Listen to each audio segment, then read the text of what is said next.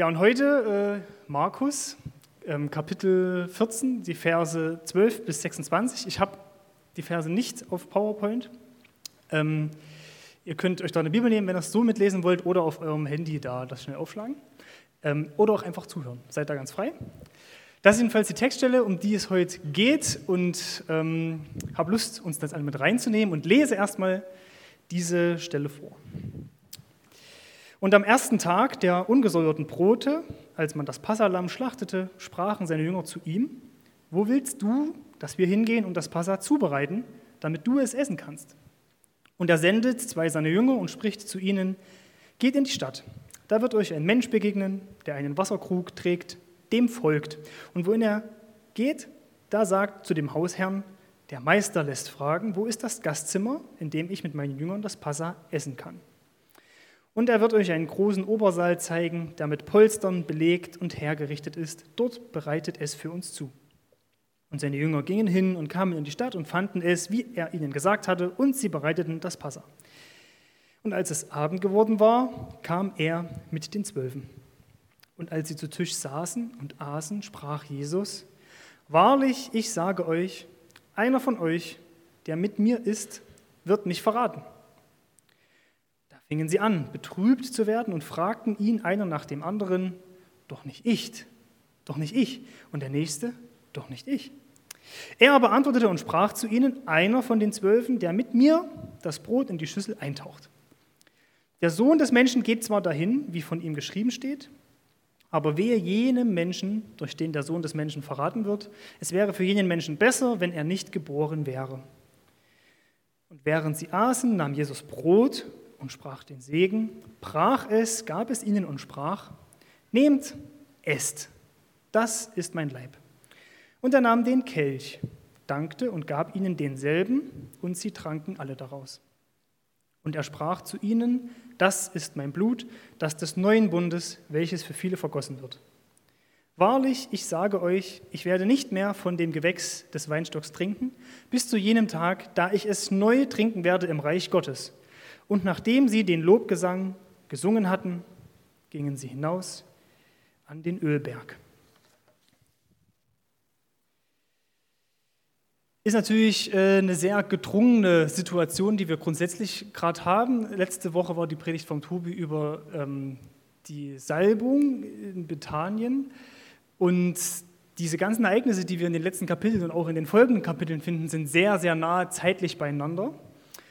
Und ich wollte aber trotzdem nochmal grundsätzlich so die Situation zeichnen, wo dieses letzte Passa jetzt stattfindet. Also um einfach auch nochmal, wir haben es schon oft gehört, so eine Grund, Grundzusammenfassung zu geben.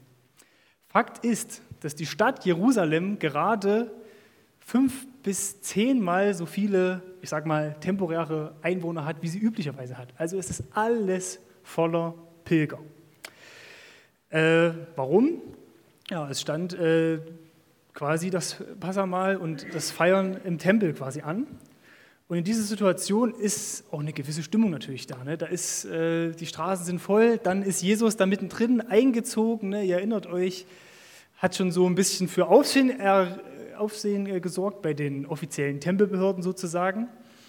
Und dann am Tempel mit seiner Tempelreinigung, den sogenannten Tempelfrevel, hat er natürlich da auch schon so eine kleine Stimmung kreiert, wo diese Leute sich dann entschlossen haben, nee, der Kerl muss weg. Das geht nicht. Und Jesus hat ja auch selbst von sich behauptet, also beziehungsweise in vielen seiner, seiner Worte, während er hauptsächlich in Galiläa unterwegs war, das Reich Gottes ist nahe, mit mir bricht es heran. Aber diese Aussage muss ja irgendwie auch mal Wirklichkeit werden. Und das heißt, er ist auch so in einem gewissen Druck jetzt in den letzten Tagen, also für sich innerlich, jetzt muss das auch wirklich passieren. Das, was ich da angekündigt habe, wie, wie zeigt sich denn? Und ähm, auch die Jünger, die ihn viel darüber reden haben, hören, denken sich, naja, was, was wird jetzt hier? Ne? Also der ist hier wahrscheinlich so ein bisschen auch äh, kurz davor, dass jemand da mal den beseitigt, weil die Situation war definitiv angespannt. In der Provinz, in Galiläa, war das schön und gut, ich sage mal diese Worte zu sagen, aber offiziell dort im Tempel für diese Reinigung zu sorgen und äh, in dieser offiziellen Stadt Jerusalem so nochmal aufzutreten, das hatte natürlich eventuell ganz andere Konsequenzen, sodass wahrscheinlich Jesus und auch seine Jünger jederzeit mit einer Festnahme Jesu rechnen können und die Jünger sogar selber denken, oh, wenn der jetzt festgenommen wird, sind wir dann auch mit dran, so ungefähr. Ne? Aber warum, warum ist diese Festnahme überhaupt schwierig? Ich meine, der hat sich ja nicht irgendwo äh, einen Telegram-Kanal gegründet und heimlich da irgendwelche Sachen raus, sondern der hat öffentlich gesprochen. Das war ganz klar. Diese Person sagt das öffentlich. Und da kommen wir halt zu dieser Situation, dass halt viele Pilger da gerade in der Stadt sind, die auch Jesu nachfolgen, die mit ihm sympathisieren, die ihn feiern, Hosianna-Rufe beim Einzug, also die Tempelbehörden wissen, okay, äh, wenn wir jetzt hier das öffentlich machen, könnte das ganz schnell kippen. Und sie wissen auch, dass eine römische Besatzungsmacht in so einem Fall bei irgendwelchen Festunruhen aber sowas von knallhart durchgreift, dass dann irgendwas rauskommt, was keiner mehr will. Und so haben sie halt beschlossen, okay, wir müssen irgendwie gucken, wie kriegen wir die Infos und wie machen wir das Ganze möglichst eskalationsfrei. Wo wohnt denn Jesus eigentlich? Und äh, das ist ja solch eine berechtigte und auch schwierige Frage, denn es ist alles voll, überall tausend Leute. Da gibt es nicht irgendwie das eine Hotel, da ist er bestimmt eingecheckt, sondern es ist schwierig zu wissen, wo er wohnt. Ähm, wir wissen, dass er wahrscheinlich im Garten Gethsemane äh, genächtigt hat mit seinen Jüngern. Eventuell kannte er da den Besitzer und ähm, ist auch ein weitläufiger Raum. Das ist nicht so, dass da irgendwie ein großer, schöner Platz ist, wo er dann offensichtlich da war. Also schon auch schwierig. Aber es war jedenfalls der Ort, wo zum Beispiel ein Judas wusste, wenn ich das den stecke, kann der sicher und ähm, ohne großes Aufsehen zu erregen einkassiert werden, sage ich mal. Jesus rechnet schon damit, die Jünger wahrscheinlich auch, und das ist schon eine sehr, sehr interessante äh, Stimmung, wenn man dann irgendwie merkt, okay, es wird hier langsam wohl ernst. Und vielleicht haben die Jünger sich auch schon mal so Gedanken gemacht, was ist denn, wenn es dann dazu kommt, zu der Situation? Mache ich dann vielleicht doch noch die Biege, wenn mir das nicht so passt, so Plan B vielleicht, ne, doch wieder ein gut bürgerliches Leben irgendwie führen.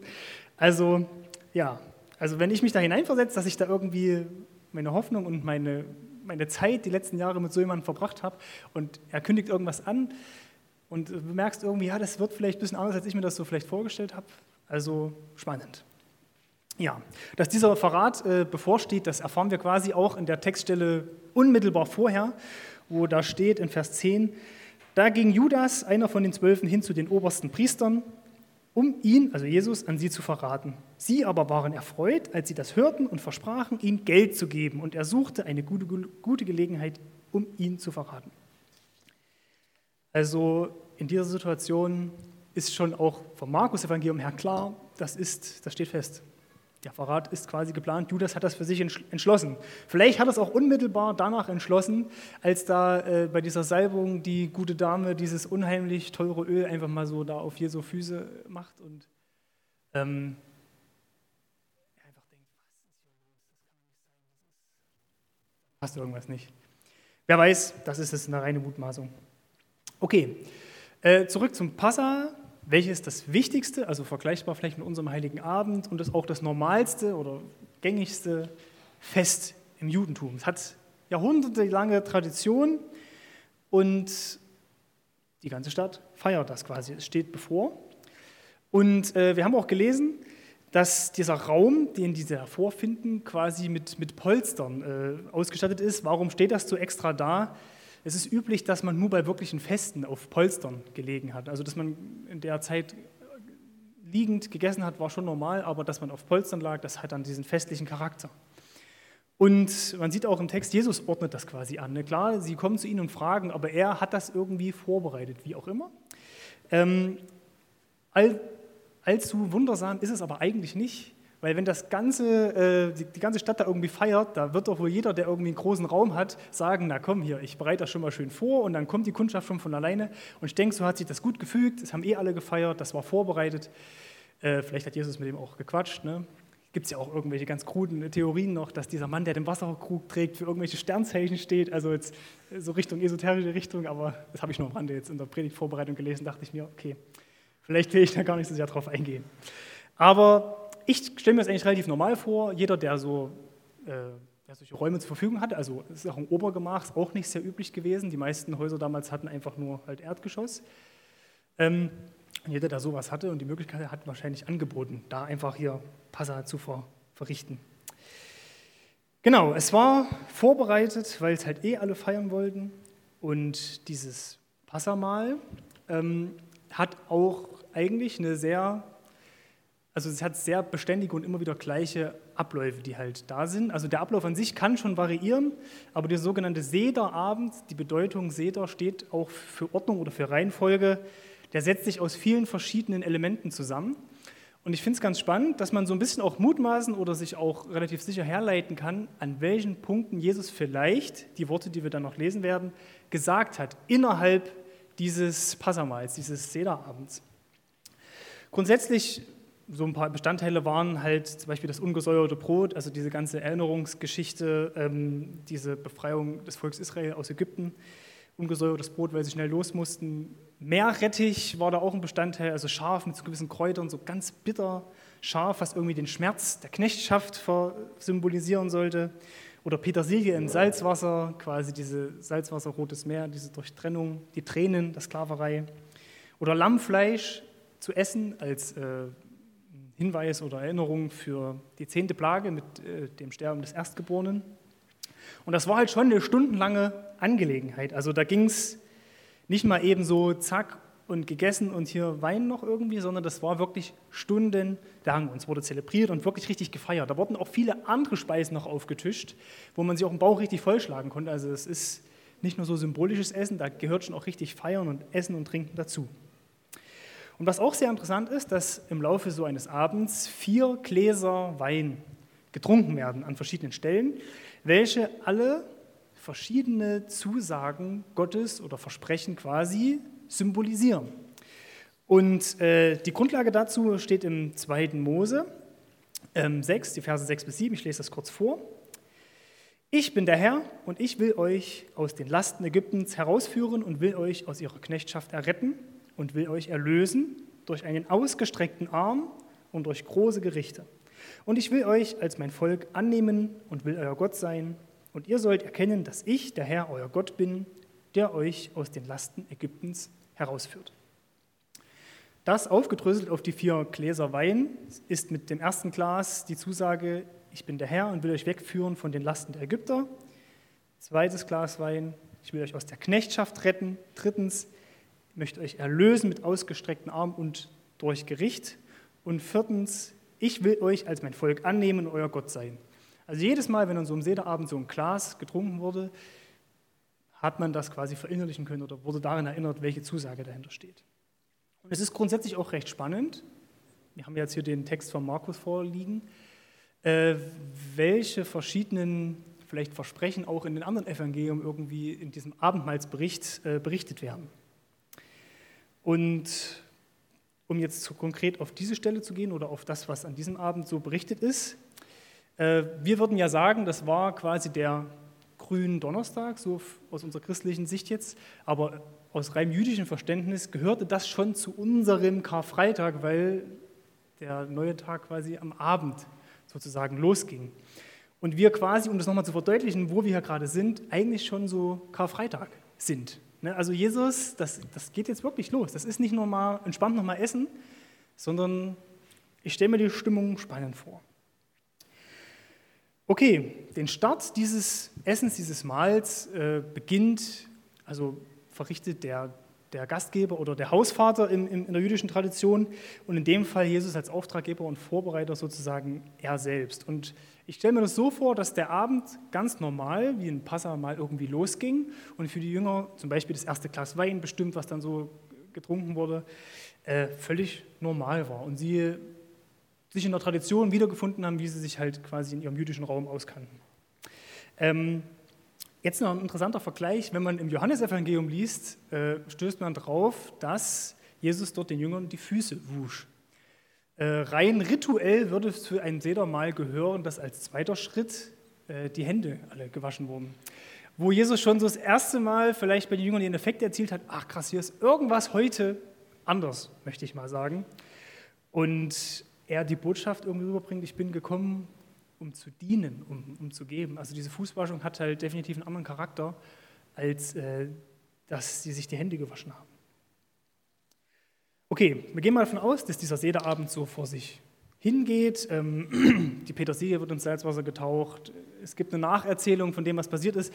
Im Familienkreis hat man auch die Kinder dann gefragt, warum ist dieser Abend so besonders? Und dann haben die das erzählt, wurde irgendwie was vom Brot versteckt.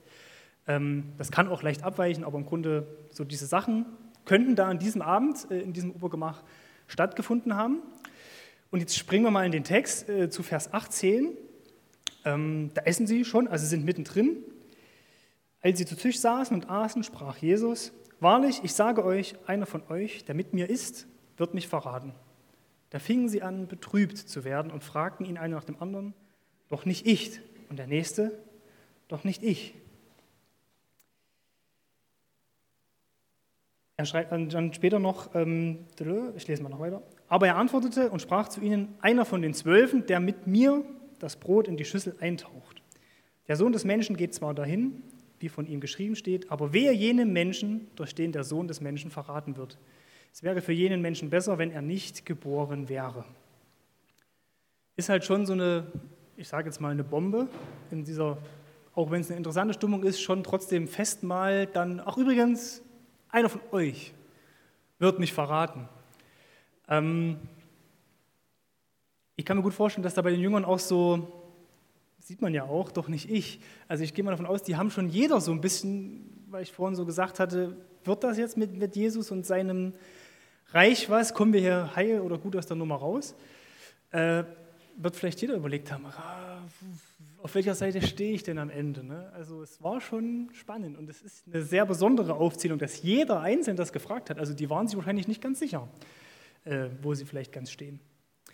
Und äh, weil ich vorhin sagte, man kann so ein bisschen ahnen, an welchem Punkt das in diesem Sederprozess war. Einer von euch, der das Brot in die Schüssel eintaucht, und äh, die Schüssel symbolisiert dann die Schüssel mit äh, Meerrettich und diesen scharfen Kräutern, um quasi in Erinnerung zu kriegen durch diesen wirklich scharfen Geschmack. Und die mussten wirklich in diesem Sederprozess alle so richtig schön Meerrettich sich äh, ja, quasi viel zu viel nehmen, damit man richtig die Schärfe schmeckt. Ihr, merkt, ihr wisst ja, wie das ist, ne? dass das dann tränt und es ist vielleicht mit den Kräutern noch bitter, um quasi wirklich auch zu fühlen, was denn vielleicht Sklaverei bedeutet, diese Tränen, diesen Schmerz, diese Bitterkeit nachzuempfinden. Und ich glaube, in diesem Moment, wo sie es gerade eingetaucht haben und gegessen haben, sagt Jesus auch voller Schmerz, was dann irgendwie vom Kontext des Abends her passt, einer von euch wird mich verraten. Und ich denke auch, dass es ihn mehr schmerzt, als es ihn irgendwie wütend macht. Also dieser Zeitpunkt passt irgendwie in diesen Abend gut hinein. Und ich würde auch sagen, dass er das gar nicht so vorwurfsvoll formuliert, sondern er sagt ja auch, äh, der Sohn des Menschen geht zwar dahin, wie von ihm geschrieben steht, aber jene Mensch, durch den der Sohn des Menschen verraten wird, also er als Menschensohn verraten wird, es wäre besser, wenn er nicht geboren wäre. Also das ist schon eine sehr schmerzvolle Situation. Und jeder ist irgendwie betroffen. Und ich glaube, dass auch Jesus spürt mit dem Beginn dieses Abends, dass ihm sozusagen die härteste Nacht seines Lebens irgendwie bevorsteht. Wie wir es dann auch, äh, Markus, Steilvorlage an dich, nächste Woche im Garten Gethsemane lesen können, wie er da gerungen und gekämpft und um äh, Beistand gebeten hat. Naja, nach dieser Passage, also es ist eigentlich üblich, dass nach dem Eintauchen in diesen Meerrettichpottich sozusagen eigentlich die Hauptspeise kommt. Also Festmahl, vielleicht auch äh, groß Lamm und sich richtig schön nochmal stundenlang den Bauch vollschlagen. Stelle ich mir sehr spannend vor, nachdem man da einfach mal so gesagt hat, übrigens, ich würde mir einer verraten. Vielleicht nimmt es dann doch ein bisschen den Festcharakter. Aber wir lesen dann weiter, weil es Markus auch äh, uns so wissen lassen möchte, dass Jesus dann das Brot bricht. Jetzt ist natürlich die Frage, ob er das an diesem Abend überhaupt das erste Mal tut, weil theoretisch ist das sehr, sehr weit am Anfang äh, so eines Sederabends, oder bewusst nochmal oder nochmal anders. Und ähm, der Unterschied ist aber definitiv, dass dieses Brotbrechen oder dieses Verteilen eigentlich in diesem, in diesem Passaabend, wo eine Segensformel gesprochen wurde, ich lese sie kurz vor, ähm, gepriesen seist du Herr, unser Gott, König der Welten, der du die Frucht des Korns sprießen lässt. Und dann Brot brechen und äh, verteilen. Dann hat der Hausvater angefangen in dieses Brot reinzubeißen und dann war das Symbol für alle anderen, okay, wir können auch mitessen. So. so hat es Jesus aber nicht gemacht. während sie da gegessen haben, steht Jesus nochmal auf, sprach diesen wahrscheinlich bekannten Segen, aber macht was anderes. Wahrscheinlich verteilt er das und sagt, nehmt, esst. Also sie konnten wahrscheinlich direkt essen. Das ist mein Leib. Und das war definitiv neu. Ähm, ich wusste nicht, ob Sie das gleich einordnen können, was das irgendwie bedeutet, aber es war neu. Ähm, denken vielleicht auch dann in dem Moment ganz bewusst nochmal an Jesu Worte, dass er von sich gesagt hat, ich bin das Brot des Lebens. Vielleicht geht ihnen nochmal mehr auf oder sie bekommen auch ein bisschen Ruhe aus den Worten, weil dieses Brot ja auch im Bezug auf den Sederabend für Versorgung in der Wüste des Volks steht, um das einfach auch auf Jesus zu übertragen und zu wissen, okay, auf Jesus ist Verlass. Auch wenn es eine schwierige Zeit ist, wir können uns auf Jesus verlassen. Also für mich nochmal eine ganz deutliche Zusage von Jesus an seine Jünger, die da auch wie er, aber die auch gebibbert haben, wie geht denn das Ding jetzt hier aus? Auf mich ist Verlass. Ich bin das Brot. Und es ist so eine gebende und wohlwollende Haltung. Und auch ein Judas hat das in diesem Moment gekriegt. Also wirklich eine Tat von, von Größe und auch für uns natürlich äh, bedeutsam. Und als nächsten Punkt teilt Jesus den, den Wein aus. Und auch dort äh, wieder die Formel, gepriesen seist du Herr, unser Gott, König der Welten, der du die Frucht des Weinstocks sprießen lässt. Und normalerweise wäre es jetzt so, der Wein wird jeden in seinen Becher ähm, eingeschenkt. Aber hier lesen wir, Markus, dass er wahrscheinlich in seinen Becher das nur eingeschenkt hat und dann diesen Becher, ohne selbst daraus zu trinken, rumgegeben hat. Und jeder daraus von seinem Becher trinken konnte, was so für diese normale Ordnung äh, des Hausvaters und seine Aufgaben an so einem Sederabend auch nicht passend war. Und dann noch die wieder neuen und äh, für uns natürlich noch anders zu verstehenden Worte. Das ist mein Blut, das Blut des neuen Bundes, vergossen für viele. Ich lese mal den Vers vor. Und er sprach zu ihnen, das ist mein Blut, das des neuen Bundes, welches für viele vergossen wird. Wahrlich, ich, achso, gut, das ist schon der nächste Vers, sorry. Ja, an diesem Satz steckt viel drin. Das Wort vergossen hat im hebräischen Wortkontext immer die Bedeutung, dass es ein, ein gewaltsames Vergießen ist. Also nicht so irgendwie, ich, ich schneide dich mal irgendwie so und ach, oh, jetzt blutet es ist so richtig gewaltsam. Das, ist, das hat was mit Gericht zu tun. Und ähm, das Wort für viele, also da bin ich jetzt nicht tief drin in der hebräischen Sprache, aber so von den Quellen her, bedeutet es wohl, dass ähm, es kein Wort für, also es gibt ein Wort für alle im Hebräischen, aber ähm, um zu sagen, es ist für alle, hat man quasi gesagt, es ist für viele, unbegrenzt viele in dem Fall. Und das ist auch eine Aussage, die irgendwie damit drinsteckt. Es ist für alle wenn man sich das mal so sagt, klingt das dann nochmal viel, viel, viel weitreichender. Und was auch noch sehr interessant ist, ähm, wenn Jesus sagt, das ist das Blut des neuen Bundes, äh, hat man so geforscht, wo Jesus überhaupt von Bund spricht äh, in seinen Aussagen des Neuen Testaments und bis zu dem Punkt. Und ich finde es schon bedeutsam, wenn so in diesem verdichteten Moment, wo die Kreuzigung bevorsteht, der Verrat bevorsteht, alles irgendwie krass ist und man weiß, es ist das letzte Mal, dass wir hier zusammensitzen, dass Jesus das etabliert und von einem Bund wirklich spricht und damit quasi auch eine Zusage macht an seinem letzten Abend. Vermutlich kann es auch sein, dass dieser Becher, den er da jetzt, wo er das zum Abendmahl quasi nutzt, ähm, der dritte Becher in der Reihenfolge des Sederabends war, welcher quasi äh, dafür steht, ich möchte euch mit ausgestrecktem Arm erlösen. Und das kann man jetzt auch sehr gut auf ein Kreuz deuten, weil Jesus mit ausgestreckten Armen erlöst hat. Und auch retten durch Gericht, was Gott da im äh, zweiten Mose angekündigt hat, auch das findet man eigentlich bezogen auf äh, Jesu Tod. Ist für uns jetzt in der Retrospektive ein bisschen einfacher zu erkennen, aber hat schon irgendwie auch eine Symbolik, wenn man es auf dieses dritte Glas bezieht und dann vor allen Dingen mit dem folgenden Satz, wo Jesus sagt, wahrlich, ich sage euch, ich werde nicht mehr von dem Gewächs des Weinstocks trinken bis zu jenem Tag, da ich es neu trinken werde im Reich Gottes. Könnte man jetzt meinen, dass damit dann der vierte und letzte Kelch gemeint ist, dass quasi das Passamal an diesem Abend dort in diesem Obergemach gar nicht wirklich beendet wurde mit dem letzten und vierten Glas, sondern eventuell dann mit Jesu Wiederkunft mit allen zusammen beendet wird oder dass es quasi nochmal ein neues Abendmahl geht. Da will ich mich jetzt gar nicht so festlegen, aber es ist irgendwie spannend, wie sich das einfach unterschieden hat und man daraus einfach ableiten kann, dass dieses Abendmahl, was da in Markus beschrieben ist und mit seinen Abweichungen zu einem Passamal, wirklich etwas Neues bedeutet für, für uns und auch für, für Gottes Heilsgeschichte sozusagen.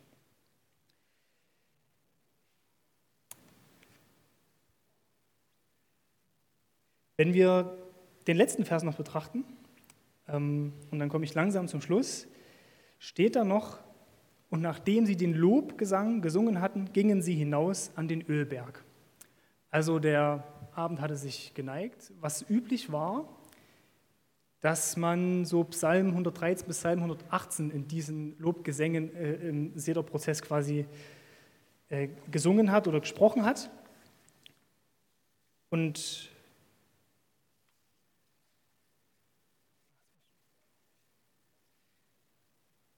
diese, diese Situation so aussieht, dass Jesus gerade diese Worte so gesagt hat. Vielleicht hat sie nicht jeder gleich verstanden. Er wollte damit etwas etablieren. Er hat nochmal Zusagen gemacht. Er hat von einem Bund gesprochen. In dieser letzten Nacht so die Quintessenz von dem, was er vielleicht auch mitgeben möchte, äh, formuliert. Und diese Gesten und Wortes, Worte sind ja absolut gebend. Da ist ja, da ist ja nichts Vorwurfsvolles, nichts irgendwie Verurteilendes, äh, nichts, was irgendwie ausschließt, was irgendwie sagt, nee, der, der mich verrät, der soll ja eigentlich gar nicht mit dabei sein, sondern alle, die sich auch gerade sehr bedrängt fühlen und bei Jesus sitzen, bekommen diese Zusage. Bekommen keine Forderungen, weil sie gerade eh nicht dazu in der Lage sind, hier irgendwie groß äh, aktiv zu werden. Und ich glaube, das ist das Besondere, was für uns auch Abendmahl ausmachen kann, dass wir auch Kinder dieser Zusage sind.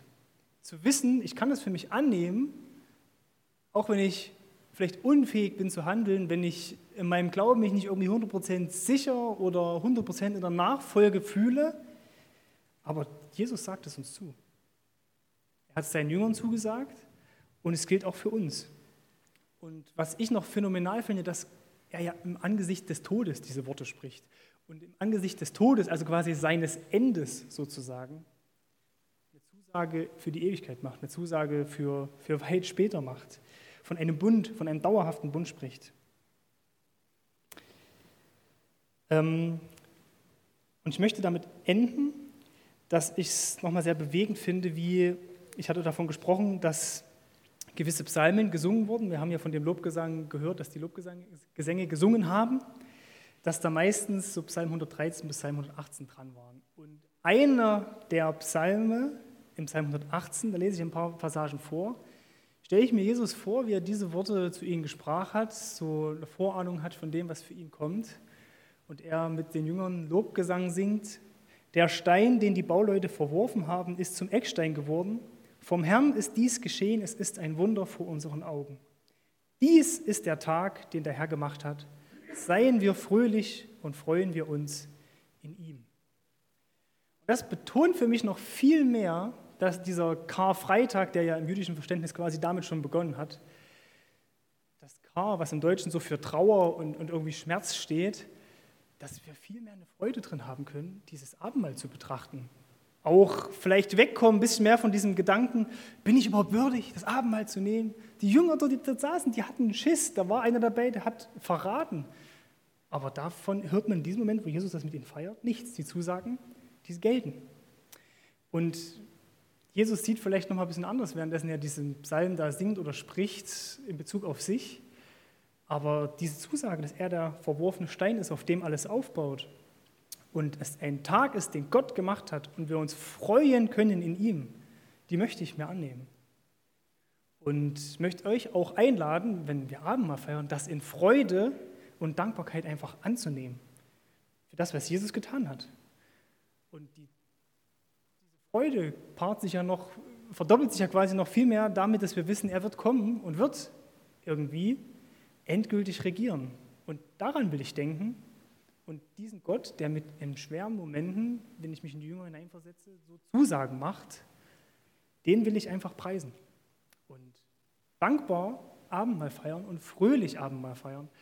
Auch wenn es natürlich eine Leistung war, die, die mit Schmerz verbunden war, die mit wahnsinnigen Kämpfen zu tun hatte, wo ich auch innehalten kann, möchte ich, dass bei mir Freude und Dankbarkeit überwiegt. Und dementsprechend dachte ich mir, feiern wir heute auch Abendmahl, beziehungsweise werde ich das hier von hier vorne verteilen, nicht in äh, Rolle Jesus, sondern Rolle Jonathan. Aber ich habe auch ein bisschen äh, fröhlichere Musik mal aufgelegt dabei. Markus kann gleich die Playlist mit starten. Und ich habe auch das Angebot, dass wir quasi ähm, gerne echten Wein dazu trinken können. Ich habe auch Traubensaft. Wer den Traubensaft quasi lieber möchte, der sagt einfach Bescheid.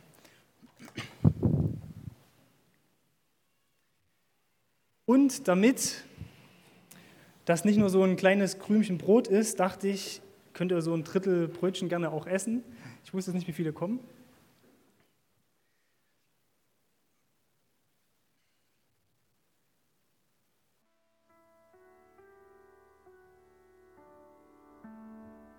Genau. Aber ich würde auf jeden Fall sehr gerne noch mit euch beten. Ihr könnt gerne auch dazu aufstehen und dann gerne einfach äh, nach vorne kommen und das Brot empfangen.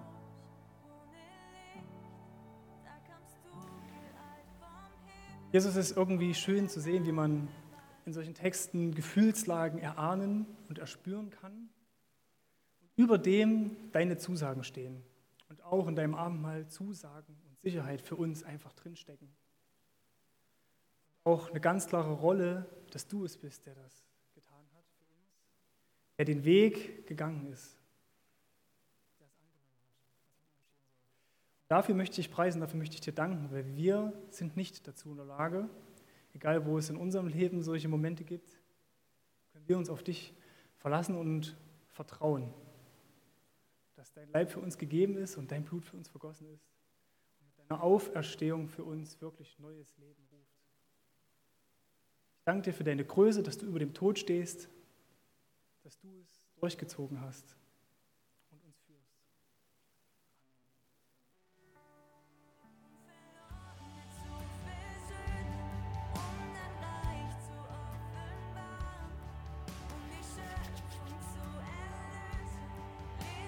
Wenn ich wollte, dass es nach Desinfektionsmittel schmeckt, müsst ihr noch kurz warten.